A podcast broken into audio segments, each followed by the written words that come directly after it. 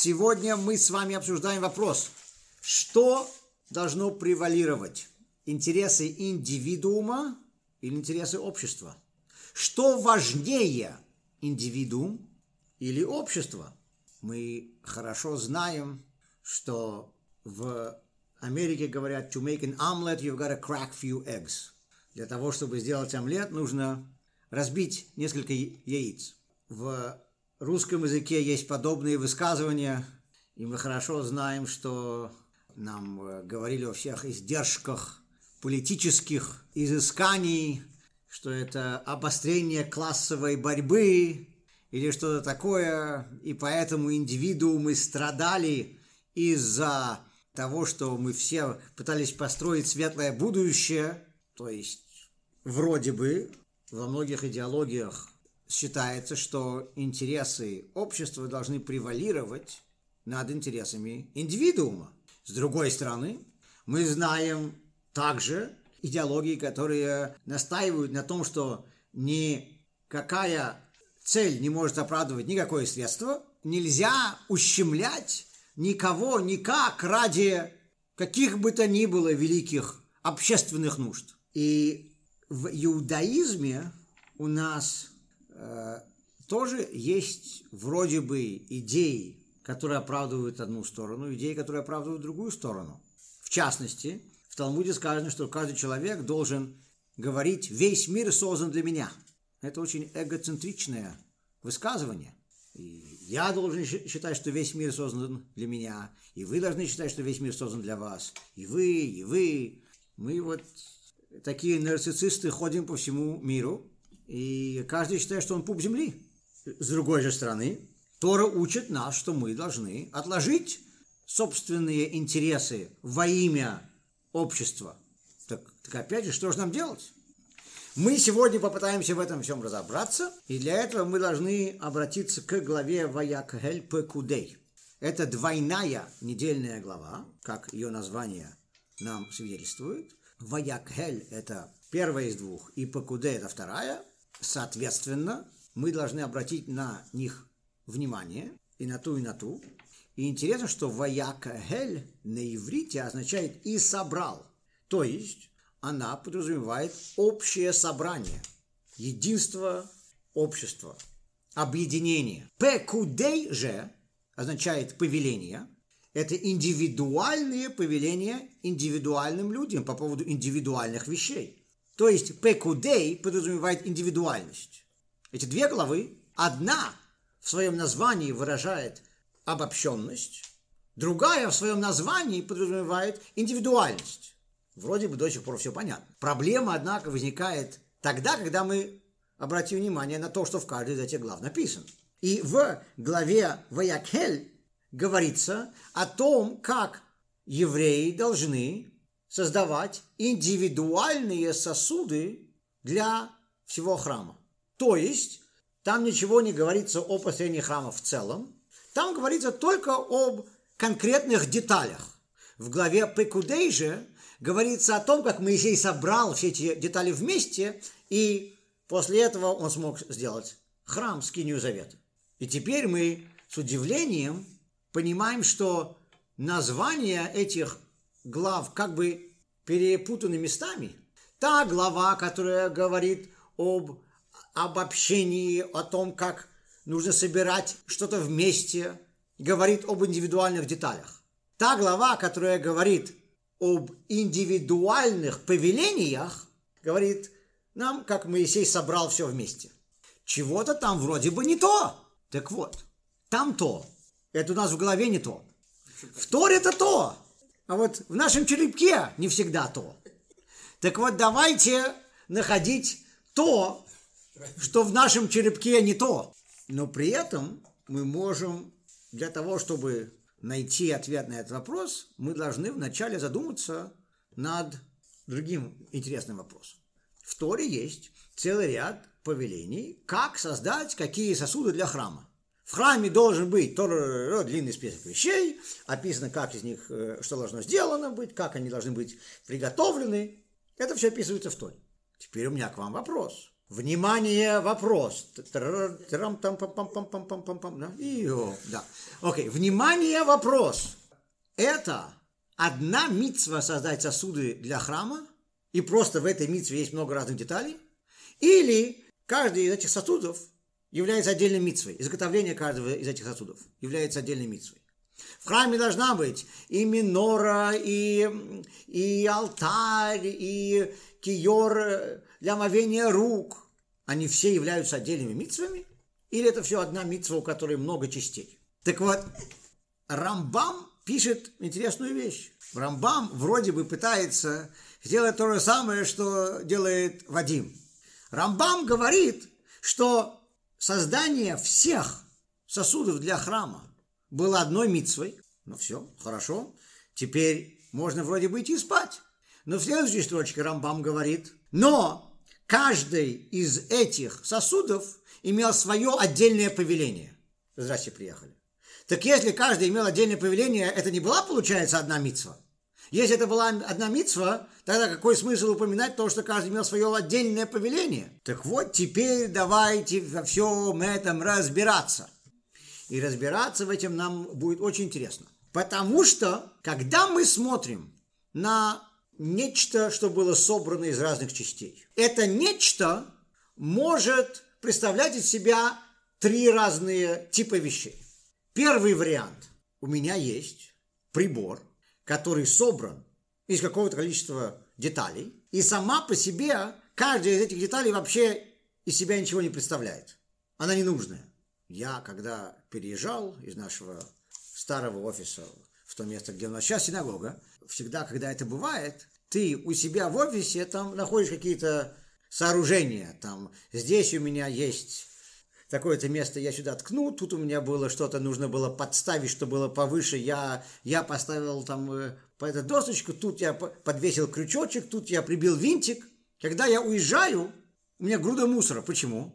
Потому что этот крючочек мне только здесь был, э, э, был нужен, нигде в моей жизни мне такой крючочек больше не, понадобится. не понадобится. Эта досочка, которую я подложил сюда, чтобы что-то было повыше, шансов, что мне когда-нибудь нужно будет подкладывать подобную досочку куда-нибудь, практически нет. То есть есть куча деталей, которые имеют смысл только когда они вот в этом конкретном месте. А после того, как здесь все разобрано, их смысл нулевой. Их я даже на eBay не смогу э, продать. То есть есть вещи, которые имеют ценность только пока не собраны. А когда они разобраны, их стоимость нулевая. Это один вариант. Или, кстати говоря, то есть в, в нашей жизни точно то же самое может быть в цельности имеет смысл. Если я сдаю экзамен, и пропускной балл это 80% или 90%, то если мои ответы в совокупности дают эти 80%, то они имеют смысл. Если они в совокупности дают только 75, то каждый из них в индивидуальности ничего не стоит, меня не принимают. Знаете, говорят, что Мойша стоит на перроне плачет, к нему подходит Янкл и говорит, что ты плачешь? Я на одну минуту пропустил поезд. Он говорит, а, тоже мне горе. Я вчера на целый час мой поезд пропустил. Если я пропустил поезд, неважно на минуту или, или, или на час. Если я не прошел экзамен, неважно, это было э, на 5 баллов или на 10 баллов или на все 100 баллов. на один балл. Да. В совокупности ответы имеют смысл. По отдельности нет. Это один способ смотреть. Второй способ – это когда вещи по отдельности имеют какую-то ценность, но в собранном виде еще большую ценность. Я должен что-то построить. Я пойду в Home Depot и куплю там все, что для этого требуется. За этот предмет я заплачу 1 доллар, за это заплачу 3 доллара, за это заплачу 5 долларов, за это заплачу 10 долларов. Они все в целом, я уйду из Home Depot, и мой счет будет 50 долларов. Я все это вместе скреплю, сооружу то, что мне, то, что мне требуется. Теперь я это могу продать за 150 долларов. Почему? Потому что эти вещи по отдельности, они имеют ценность. Они то, что без, без цен, бессмысленные, не имеют никакую ценность. Они имеют ценность. Это не как досочка из моего офиса, которая никому не нужна после того, как я разобрал свой, свой офис. Они имеют ценность. Они поэтому имеют определенный ярлык с ценой. Но когда они сходятся вместе, то, то у них уже намного большая ценность. И в Торе приводятся примеры и тому, и тому. Например, есть вещи, которые запрещены, но запрещены они только если я употреблю определенное количество этого. А меньше этого количества оно не запрещено. Такие в Торе есть примеры. И также в Торе есть пример второго варианта. Например, человек сам по себе, конечно же, имеет ценность, но миньян имеет еще большую ценность. То есть, это пример винтика из Home Depot, который внутри машины стоит намного больше.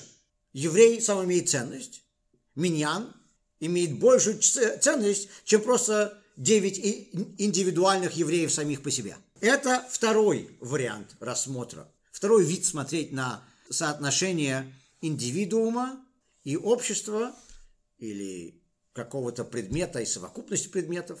Есть еще третий. Если есть вещи, которые сами по себе бессмысленны, у них у самих ценности нет, нет никакой, они ничего из себя не представляют. Потом они собираются вместе, и в совокупности своей они имеют теперь ценность. Но теперь эта ценность, которая у них получилась при том, что они были э, собраны вместе, также придает ценность им индивидуально. То есть это работает в ретроспективе. Каждая вещь индивидуально сама по себе не имеет смысла. Но после того, как она была сопоставлена с чем-то другим, после того, как она стала частью чего-то большего, вот теперь она сама имеет смысл тоже. И в Торе мы имеем примеры того же самого. Например, каждая буква сама по себе бессмысленна. В иврите, по крайней мере, нету ни одного слова, которое представляет себя одну букву. Буква сама по себе бессмысленна. Если я ставлю эту букву рядом с другой буквой, то теперь у меня есть слово хай, хет и юд. Теперь у меня есть слово хай. Так вот, из-за того, что у меня есть слово хай, поэтому каждая буква индивидуально имеет смысл. И в, еврейском законе это видно. Я, если я напишу букву юд само по себе, написал букву юд на одной бумажке, написал букву гей на другой бумажке, написал букву вав на другой бумажке, написал букву гей на еще одной бумажке. У меня четыре бумажки. Каждая из этих бумажек имеет одну букву и никакой ценности не представляет. Теперь, если я напишу эти же четыре буквы на одной бумажке друг с другом, в этом порядке это будет имя Всевышнего. Теперь, могу ли я стереть одну из этих букв? Нет, не могу. Если я буду стирать одну из этих букв, я буду стирать имя Бога. То есть индивидуальная буква обретает ценность из-за того, что она сопоставлена с другими. Вот это три метода, как мы можем смотреть на ценность части по сравнению с целым. Так теперь давайте вернемся к храму и к тому, что пишет Рамбам. Вопрос о том, должна ли мицва сооружения сосудов для храма быть одной мицвой, быть одним повелением, или каждое повеление создания каждого сосуда является отдельной мицвой, имеет значение не только в теории, потому что мы скаластически пытаемся о чем-то подумать, знаете, этим раввинам нечего было делать, они для некоторые люди любят играть в шахматы, некоторые в пинг-понг, а вот раввины любят сидеть и думать, а таким это способом нужно понимать, другим способом нужно понимать, кому какая разница, нет. Это конкретный вопрос. Мы знаем, что когда человек делает что-то для исполнения заповеди, приготавливает какой-то сосуд для исполнения заповеди, этот сосуд должен быть приготовлен специально для этого. Когда Сойфер, писец, садится писать мезузу, он должен иметь в виду, что эта мезуза будет написана для митцвы мезузы. Если он просто тренируется, вот мой сын сейчас учится быть сойфером, и у них есть тексты, где они просто тренируются, это не будет мезузой. Они специально на этом листике, этом листике это, это, это кожа, делают значок или специально пишут первую букву неправильную Для чего? Чтобы никто потом случайно не подумал, в реалии наверняка у него не получится вся мезуза такой, что, что, что кто-то может подумать, что это кошерная мезуза. Но, а, а если? А вдруг? Для того, чтобы никто не подумал, что это кошер, он пишет, чтобы тренироваться только. Если бы эта мезуза оказалась вдруг полностью кошерной по всем буквам, которые он пишет, он все правильно пишет, она все равно была бы не кошерной из-за того, что он ее не писал для мицвы, а он ее писал просто, чтобы тренироваться. Так вот, и, кстати говоря, это должно быть специально для конкретной мицвы. Например, то, что написано в Мезузе, и то, что написано в одном из свитков в Тфилине, один и тот же текст. Может человек сказать, знаете что, я напишу, а потом посмотрим, куда мы ее всунем. Либо в Мезузу, либо в Тфилин. Нельзя. Одно должно быть написано для Мезузы, другое должно быть написано для Тфилина. Хоть текст один и тот же. Именно поэтому сказано, что Сойфер должен быть богобоязненным человеком, потому что очень часто потом миллион самых знающих раввинов будут проверять эту Мезузу и не найдут ни одной ошибки. А Мезуза будет не кошерная, потому что он не то имел в виду. Намерение должно быть правильное. Совершенно верно. Так вот, когда изготовляли сосуды для храма, нужно было, чтобы они были изготовлены с конкретной идеей, с конкретным намерением. То, что на иврите называется кавана. Так у меня к вам вопрос. Когда человек изготавливает, скажем, минору, он должен иметь намерение, что он выполняет мицву миноры, изготовление миноры, или он имеет в виду мицву, изготовление сосудов для храма. В чем же должно быть его намерение? Какую мицву из этих он выполняет? Что из них считается мицвой? Иными словами, я изготавливаю сосуды для храма, ну просто для того, чтобы изготовить сосуды для храма. Один из этапов это сделать минору. Или я изготавливаю минору. Я изготавливаю минору, которая потом будет в храме. У меня вопрос, как я для себя формулирую мое намерение? Мое намерение это сделать сосуды для храма, или мое намерение сделать эту конкретную минору. В чем мое намерение? Грубо говоря, я вам приведу такой пример. Я обычно ношу костюмы, и один раз, я помню, как-то я одел просто брюки и то, что называется sports blazer. Ну, э, просто пиджак. И мы пошли куда-то, я не помню. То есть я, мой, мой сын, тогда еще был маленький Шлойма, он, он, он, меня дергается рукав. Папа, папа, папа. Я говорю, что папа, папа, подай сюда, быстро, быстро. Он меня хочет он мне шепчет на ухо так. Папа, у тебя брюки к пиджаку не подходят. Вот. Он, он меня видит только в костюме. Он не понимал, что человек может одеваться как-то по-другому. Я ему сказал, ну, я, знаешь, не подходит, но я вот так сегодня решил одеться. Он говорит, а почему? А, так вот, я, я вот в, пиджа, э, в пиджаке и брюках сегодня, которые подходят друг другу. Я, я в костюме. Когда я сегодня надевался, надевал их на себя. Я сегодня одевался. Я думал, я сейчас одеваю брюки, и потом я сейчас одеваю пиджак, или я думал, я сейчас одеваю костюм. Технически вы скажете, когда ты одеваешься, то э, твои намерения конкретные мало важны для кого-либо. Главное, чтобы ты потом, когда выйдешь на улицу, был в чем-то одет. Но если бы, например, это была бы митцвой, тогда вопрос – является ли для меня брюки отдельно и пиджак отдельно, или это для меня один костюм. И случилось так, что у костюма есть две детали. Когда я надеваю рубашку, я засовываю одну руку в один рукав, другую руку в другой рукав. Но я не думаю, я сейчас одеваю свою правую руку, я сейчас одеваю свою левую руку. Я так не думаю. В моем сознании я одеваю одну рубашку. У нее две детали. Можно смотреть на костюм точно так же. Я сейчас одеваю костюм. Или я одеваю брюки отдельно. Потом я одеваю... Может быть, я одел вот свои, э, свои синие брюки, и потом смотрю, ну, носить ли мне сегодня пиджак к ним подходящий, такой же синий, или взять другого цвета, например, оранжевый, что-то что поинтересней, или зеленый. Ну, синий, синие брюки, зеленый, э, зеленый пиджак, это же самое модное сейчас, правильно? Так вот, мы именно поэтому в словах Рамбама видим ответ на этот вопрос. Видим ответ на вопрос, который мы сейчас с вами заняли. Рамбам говорит, что мицва создавать предметы для храма – это одна мицва. Когда человек изготавливает минору, он должен иметь в виду, что он создает предметы для храма.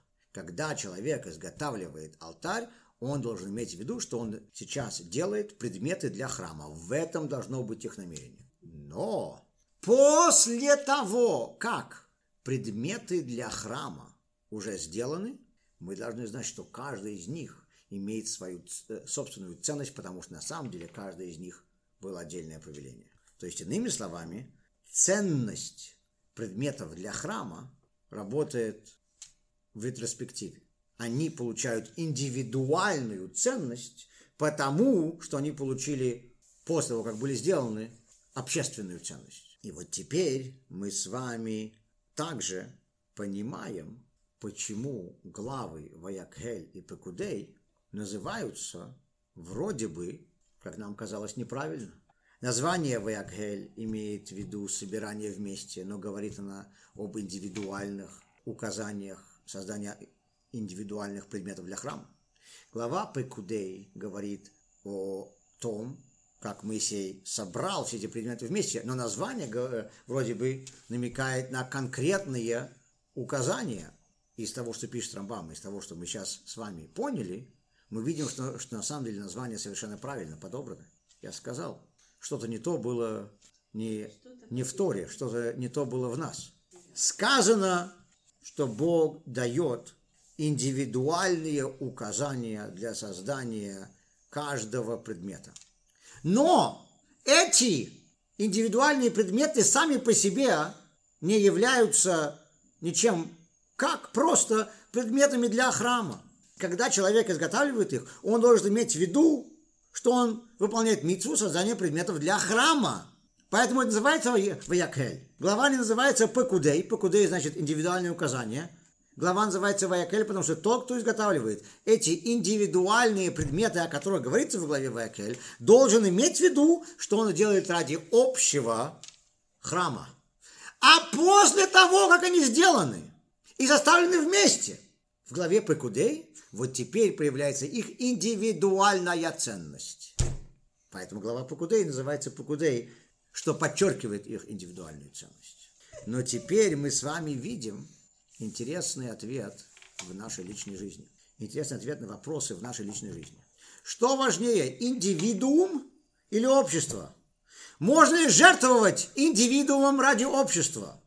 Что для меня должно быть важнее? Совокупность еврейского народа или совокупность человечества? Или мое «я»? И ответ мы с вами уже получили. Я – это очень важный человек. В моих глазах самый важный.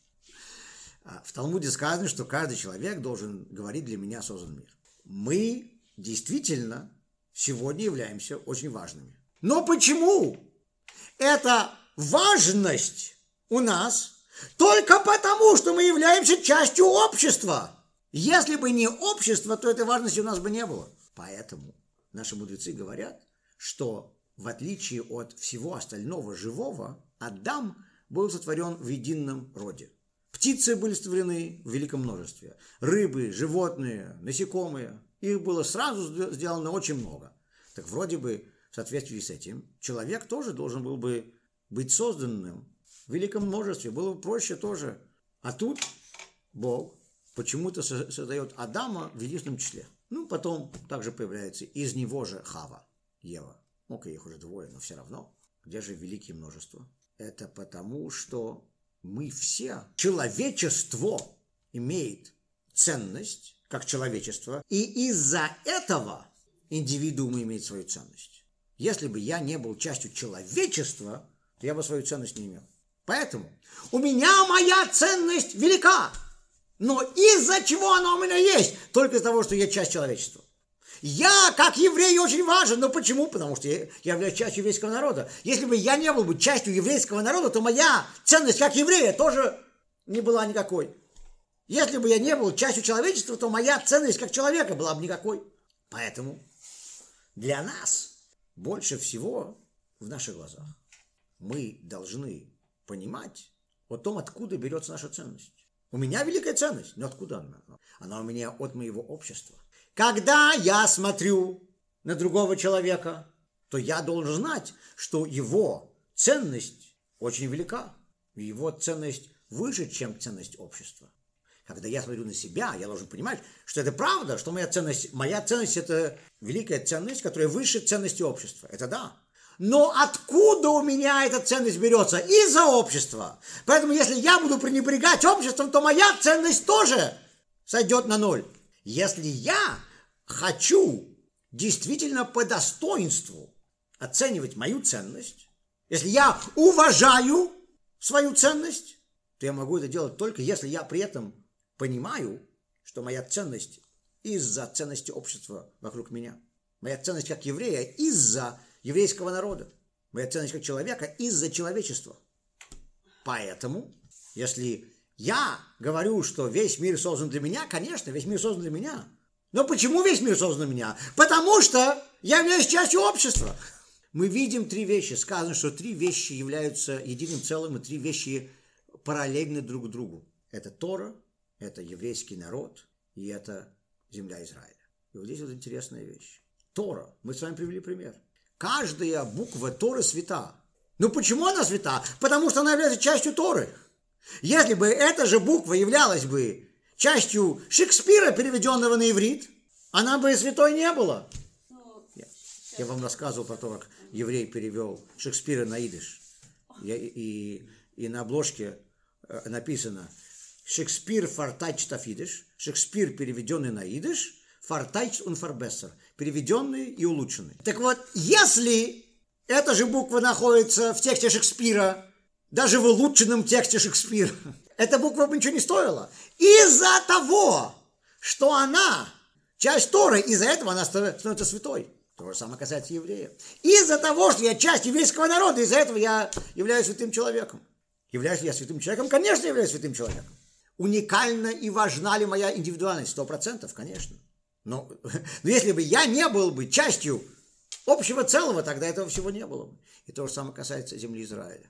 Ребе настаивал на идее целостности земли Израиля. Ребе э, категорически был против того, чтобы землю Израиля отдавали за какие-то там, неважно, обещания мира или чего-либо другого. Почему? Потому что Ребе говорил, мир – это слово шалом. Шалом значит целостность. Если ты нарушаешь целостность земли Израиля, ты не можешь добиться целостности. Рэбби говорил много о целостности земли Израиля. Каждая часть земли Израиля, каждый сантиметр, каждый инч земли Израиля святы. Почему? Потому что они являются целостностью, являются частью целостности земли Израиля. Поэтому не святы. Я, я будучи еще ребенком как-то думал, секундочку, земля Израиля святая, а если я возьму в баночку, насыплю туда песок из земли Израиля, привезу в Америку, и вы, и высыплю здесь. Знаете что? Я, а, я могу вообще экскаватором сюда привезти целые вагоны земли и, и осыплю здесь. Так, может быть, какая-то часть, какой-то клочок Америки станет святым. Давайте так сделаем.